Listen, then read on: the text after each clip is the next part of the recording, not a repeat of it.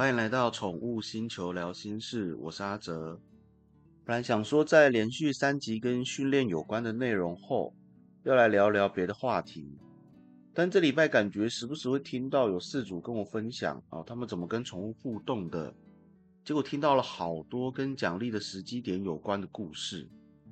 想说，那不如就开一集来聊聊宠物训练中给予奖励的时机点好了。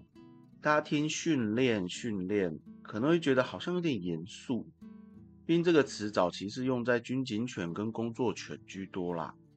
但现在的宠物训练其实都是着重在减敏跟提升社会化程度这部分，而服从训练是进一步提升宠物的稳定度。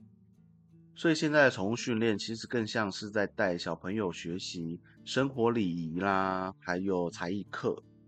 那在这样的训练过程中，奖励品会是驱使宠物的动机，所以在什么时机点给予奖励品是非常重要的。我们生活中会听到很多的反面教材，像是为了安抚宠物而给予奖励的话，会变成怎么样？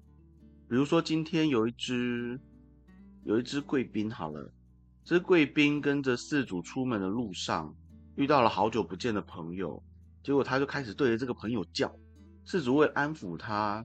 就把他抱起来，摸摸他，跟他说啊，不要叫，不要叫，你乖，你乖哈。这个例子我们可以发现什么？我们可能会发现说啊，这只狗的社会化程度比较低，对陌生人会敏感，所以吠叫是在表达它的警戒或是它的恐惧。但是当它正在表达警戒和恐惧的时候，我们去抱它跟摸它，就是在建立一个连结。吠叫等于被抱等于被摸，这样的连接反而会增强它的吠叫。那我们应该要怎么做？对于这类型会对陌生人敏感的宠物，我们就是利用减敏训练来降低它对陌生人的敏感度。当看到陌生人不会再这么敏感，可以乖乖待在旁边的时候，我们才奖励它。这样的连接才会是看到人乖乖的等于奖励。当然，这个是我脑袋中的画面啦。如果它的吠叫是因为看到人太兴奋的叫，那我们就可以用服从训练来强化它的稳定度。这种模式的案例还有一个是，有些饲主会在宠物很激动的时候用食物去引诱它，希望可以转移它的注意力，结果却不经意间帮刺激物和奖励品做连接。就像是有些狗看到猫会很激动，会想去追，那可能是因为很着急吧。有些饲主就会在狗还很兴奋、还在追猫的当下，就拿出食物来吸引它的注意。我们看到的是狗看到食物会放弃追猫来找食物，但其实它内心的连接是追猫等于有食物。所以，当我们不断加深这样的印象，它之后看到猫可能就会更兴奋、更想追。所以，当我们遇到类似的状态时，我们要做的是先带宠物远离刺激物。等他情绪平复后，我们再给予奖励，要摸它，要抱它，也是在这个时候。那既然奖励的时机点它很重要，处罚的时机点当然也是。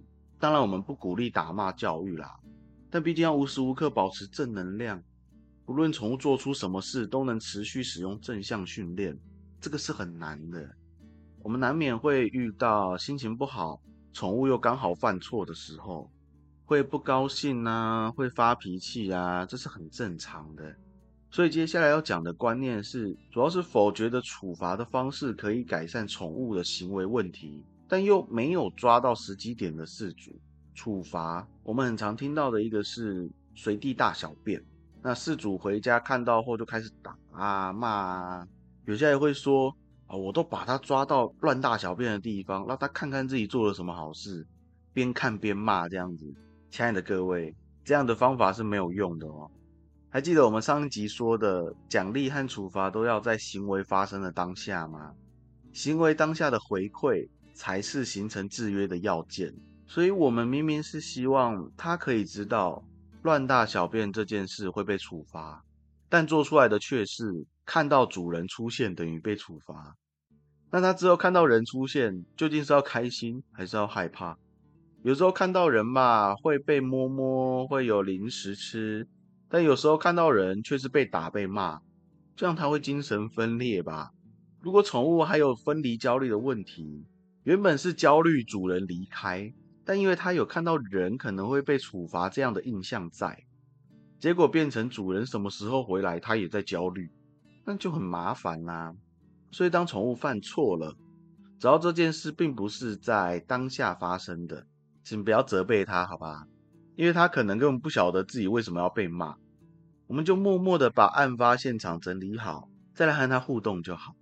相信我，如果我们平时是宠物一过来就会和它互动的相处模式，我们今天突然不理它，默默的收东西，它会觉得自己很委屈。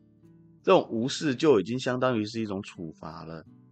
而且我们需要思考的方向，其实是宠物做出这些行为背后的原因是什么，而不是我们该怎么处罚它。这个是我们需要先调整过来的一个观念。希望大家听完这集的内容，有更了解要如何掌握奖励和处罚的时机点。那有任何想听、想了解的宠物知识、宠物议题，都欢迎在下方留言，或是到粉丝团私讯让我知道。那我们下周见，拜拜。